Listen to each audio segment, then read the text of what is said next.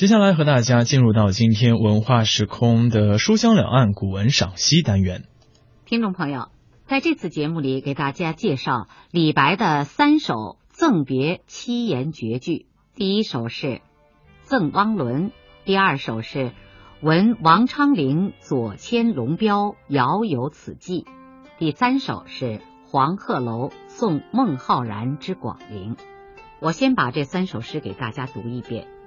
第一首《赠汪伦》，李白乘舟将欲行，忽闻岸上踏歌声。桃花潭水深千尺，不及汪伦送我情。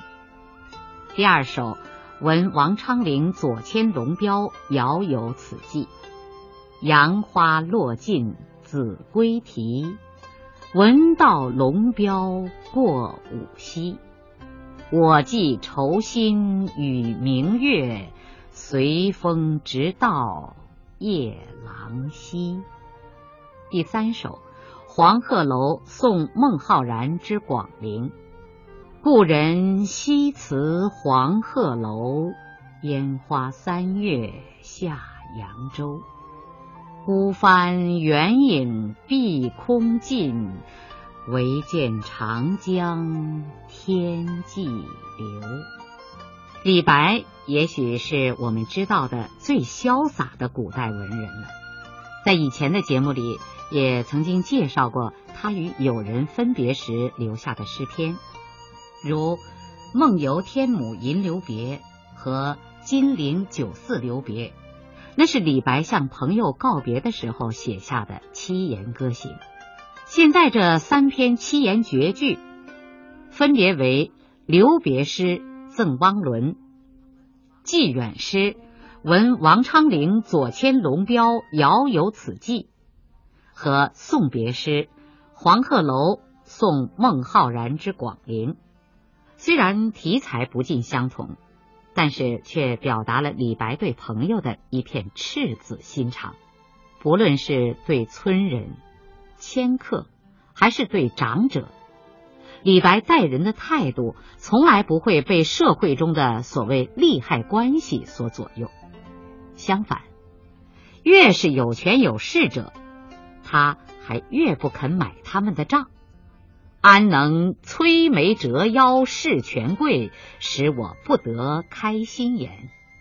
而越是平民百姓，他倒越是真心相待。忘形你我，比如他曾经投宿在武松山下一位姓荀的农民老妈妈家里，当他接过老人家送上的雕壶饭时，竟感动的写道：“令人残漂母，三谢不能餐。”如果我们只记得李白在长安市上酒家眠的潇洒。以及他叫高力士脱靴、杨国忠摇扇那些脍炙人口的故事，而忘了他对武松山下寻袄真诚的谢意，那对李白的认识就不够全面和准确了。《赠汪伦》中的主人公汪伦，其实是一位名不见经传的普通人。天宝十四载，也就是公元七百五十五年。李白从秋浦，也就是今天的安徽省贵池县，前往泾县的桃花潭游览。泾县就在现在的安徽省。当地呢，有一位叫汪伦的人，经常用自酿的美酒招待李白，使李白十分感动。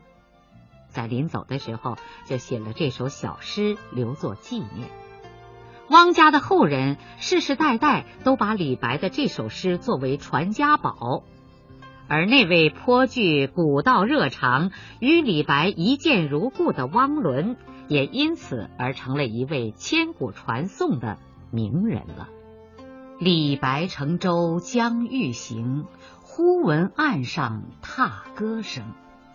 桃花潭水深千尺。不及汪伦送我情。李白实在是一个不拘小节的人。中国的诗人成千上万，又有几个能在诗歌的一开头就提笔写出自己的大号呢？因为这首诗所要记述的是一段质朴的情感，所以李白也就全没了客套礼节。他本来已经上船，马上就要离开桃花潭了。在朋友们一一的惜别声中，忽然从岸上传来一阵欢快的歌声。大家在诧异之时，回头一看，没想到原来是汪伦。他竟然一边唱着欢快的歌子，一边又蹦又跳的赶来给李白送行了。也许。按照常理，朋友分别都应该感到伤心，忙不迭的互道珍重。可是你看，这个人却一反常态，又唱又跳的像什么样子？谁知他这看上去有点不近情理的举动，却正合了李白的心思。我们在一起的时候就真诚的相处，如果一旦要分手，那也就痛痛快快的分手，大家在一起悲悲切切的，又有什么意思？可是当着众人的面，李白又不能扫了大家的兴，所以他就拐了一个不大不小的弯子，说：哪怕桃花潭的水有一千尺深，也赶不上汪伦送我的这番情意呀。李白的言外之意。其实并不是说大家千叮咛万嘱咐的道别是对我李白不好，只是在委婉的劝大家没有必要在分手时过于伤感沉重而已。这样的表白既不会凉了众人的心，又使得送行的气氛活跃起来。李白也就在这一片踏歌声中，心情愉快的与大家挥手告别，离开了这个给他留下了美好回忆的桃花潭了。这首小诗也成就了一段佳话，使得桃花潭一带留下了不少令人遐想的遗迹。如在潭东岸边，就有一处题有“踏歌古岸”的。踏歌暗阁，这首诗的语言非常浅显易懂，但是却有一种耐人回味的艺术效果。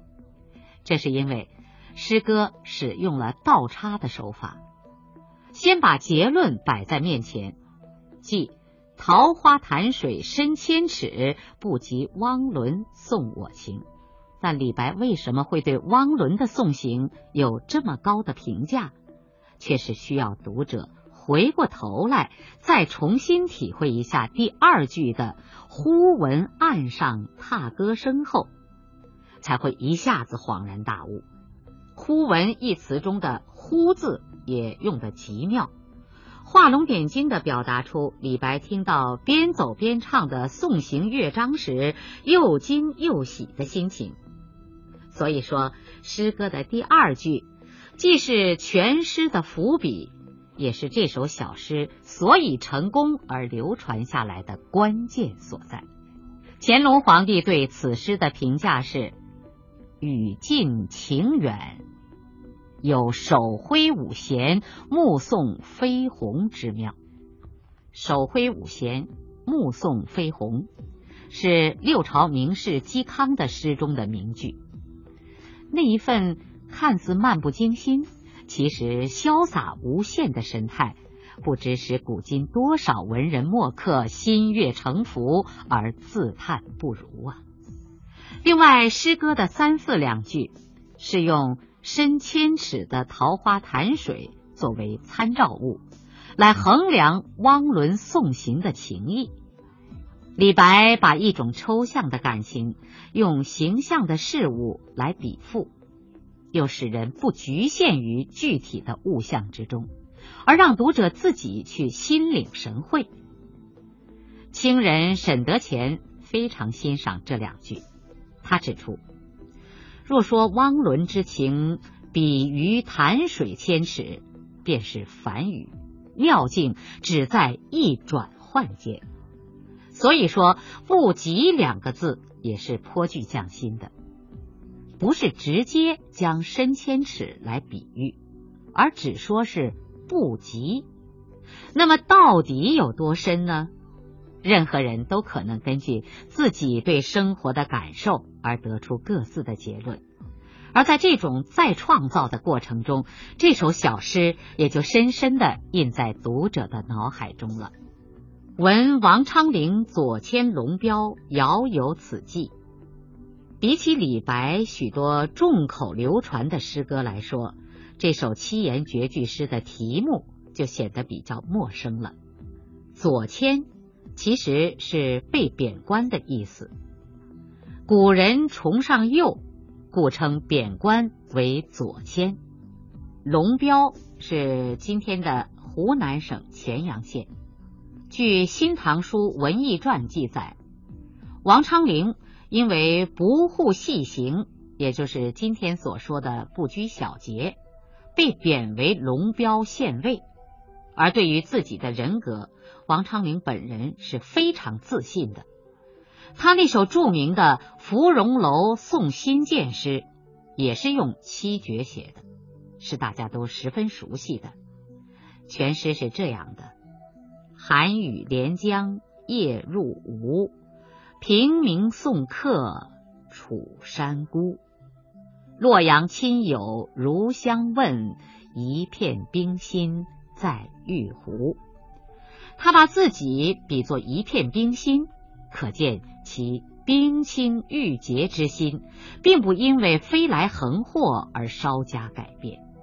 李白作为他的朋友，在听说了王昌龄本人的不幸遭遇之后，特地写了这首诗，寄给远在龙标的他，以表达自己对友人的无限关心与同情之心。杨花落尽子规啼，闻道龙标过五溪。诗的开篇并不单纯是描写李白当时眼见之景和耳听之声，而是颇有先言他物以引起所咏之词的比心风韵。杨花这一景物在诗词中历来就有一种叫人飘忽不定的感觉。而叫着不如归去的啼血杜鹃，更给人一种凄凉哀怨的联想。子规就是杜鹃鸟，在暮春的无数明媚的景致中，李白单独挑选了杨花落和子规啼这两样来点明时令，其飘零之感、流离之恨跃然纸上，令人悲从中来。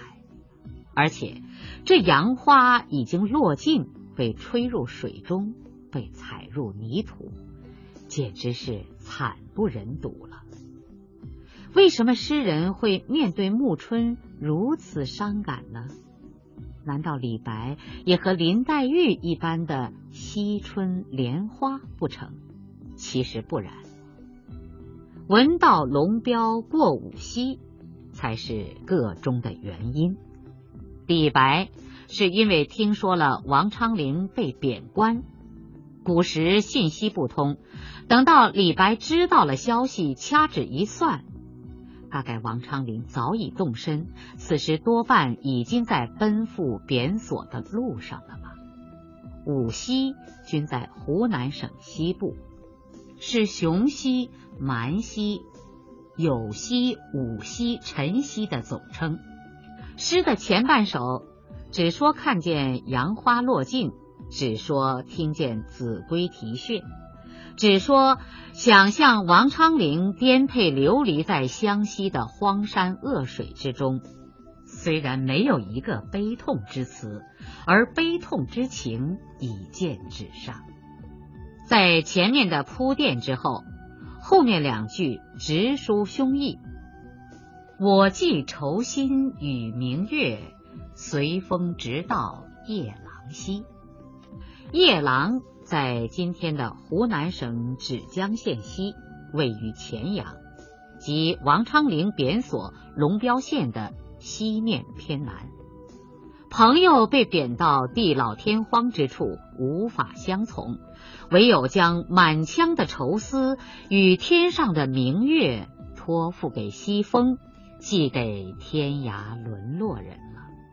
愁心，是李白对朋友被贬的同情与担心，理应寄去，可以给落难的友人以安慰。可是明月代表着什么呢？李白没有明说，这给王昌龄和后来的读者留下了丰富的想象空间，或是代表李白对朋友的相思之情吧。因为自古以来，不论是圆月还是初月，都是文人笔下怀远思亲的象征。苏轼的“但愿人长久，千里共婵娟”自不必说，而在李白之前的有谢庄的“美人外兮因尘缺，隔千里兮共明月”，张若虚的“此时相望不相闻”。愿逐月华流照君。李白是想请这轮同照两地的明月来传达自己对朋友的一片真心呢。